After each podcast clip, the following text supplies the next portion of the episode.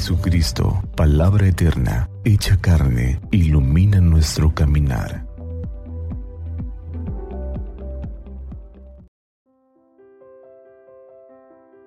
Domingo 6 de junio del 2021. Domingo décimo del tiempo ordinario. Del Santo Evangelio según San Marcos capítulo 3, versículo del 20 al 35. En aquel tiempo Jesús entró en una casa con sus discípulos y acudió tanta gente que no los dejaba ni comer. Al enterarse sus parientes fueron a buscarlo, pues decían que se había vuelto loco.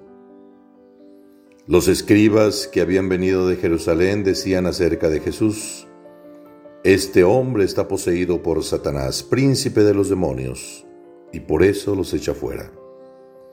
Jesús llamó entonces a los escribas y les dijo en parábolas, ¿Cómo puede Satanás expulsar a Satanás? Porque si un reino está dividido en bandos opuestos, no puede subsistir. Una familia dividida tampoco puede subsistir. De la misma manera, si Satanás se revela contra sí mismo y se divide, no podrá subsistir, pues ha llegado su fin. Nadie puede entrar en la casa de un hombre fuerte y llevarse sus cosas si primero no lo ata. Solo así podrá saquear la casa. Yo les aseguro que a los hombres se les perdonarán todos sus pecados y todas sus blasfemias, pero el que blasfeme contra el Espíritu Santo nunca tendrá perdón, será reo de un pecado eterno. Jesús dijo esto porque lo acusaban de estar poseído por un espíritu inmundo.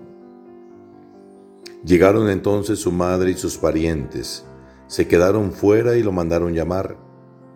En torno a él estaba sentada una multitud cuando le dijeron, Ahí fuera están tu madre y tus hermanos que te buscan. Él le respondió, ¿quién es mi madre y quiénes son mis hermanos? Luego mirando a los que estaban sentados a su alrededor, dijo, Estos son mi madre y mis hermanos, porque el que cumple la voluntad de Dios, ese es mi hermano, mi hermana y mi madre. Palabra del Señor. Gloria a ti, Señor Jesús. El título que yo le pongo a esta reflexión dominical es en una comunidad dividida todo puede pasar. El liderazgo que Jesús manifestó en su vida pública extrañaba a sus amigos, a su familia y también a sus enemigos, sobre todo los escribas. Aquel campesino de Nazaret de repente comienza a tomar tal fama que le cuestionan la sabiduría de sus palabras. No ha hecho estudios especiales, viene de Galilea, de los paganos, se presenta con una gran autoridad, tanto que los mismos parientes piensan que se ha vuelto loco. Quizá acuden a él para llevárselo y librarlo del linchamiento, o quizá era para salvar ellos su propia fama familiar, para que el pueblo no los critique a causa de Jesús. Los escribas, quienes sentían, quienes sentían contar con el derecho exclusivo de la predicación, y puerta única de acceso a Dios. Para acabar con Jesús, señalan que está poseído por Satanás. Jesús reacciona ante tal acusación y nos da una enseñanza cargada de realismo. Un reino dividido va a la ruina. Se puede estirar esta enseñanza partiendo de la persona misma, del corazón humano. Jesús ha hablado del corazón dividido, de ese corazón que pretende servir a dos amos, amará a uno y traicionará al otro. Esa situación en el corazón humano se vuelve desastrosa para la persona, porque el corazón tiende a lo más cómodo y no necesariamente a lo más conveniente. A lo cómodo que se vuelve camino ancho que conduce a la perdición. Lo cómodo que no le importa mentir engañar o traicionar o como, o como reacción surge la soledad. Cuando hablamos de un corazón dividido, podemos referirnos también a las dudas en la conciencia, Podemos usar las palabras de San Pablo para entender esta situación que muchos hemos vivido. No hago el bien que quiero, sino el mal que no quiero.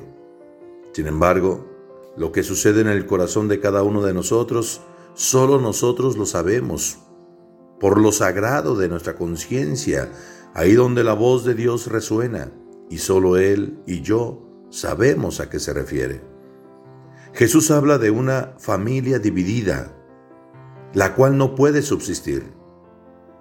La familia es el santuario de la vida, la iglesia doméstica, la célula de la sociedad, escuela de valores. ¿Qué pasa cuando la mamá quiere inculcar unos valores a los hijos y el papá jala para el lado contrario?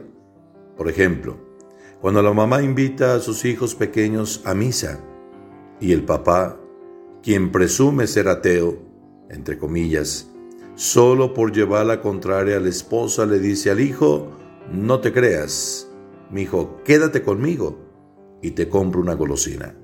El niño no sabe juzgar, no tiene edad para discernir. La mamá se llena de coraje y se resigna a que el hijo se quede. Con el tiempo, el daño es para el hijo. Esto por no contar otras situaciones dolorosas, por ejemplo, pleitos por herencias, distanciamientos por malos entendidos, toda familia dividida va a la ruina. En una comunidad dividida hay vacío de autoridad. Lo que unos siembran, otros solo por llevar la contraria, arrancan. Hemos visto las campañas políticas de estos últimos días. En algunas comunidades se apasionan y son ejemplo magnífico. Pasando las elecciones, vuelven a ser amigos. En una comunidad dividida surgen las intrigas y las traiciones, los chismes y mitotes, los falsos y las mentiras. En una comunidad dividida entran los vicios y el crimen organizado.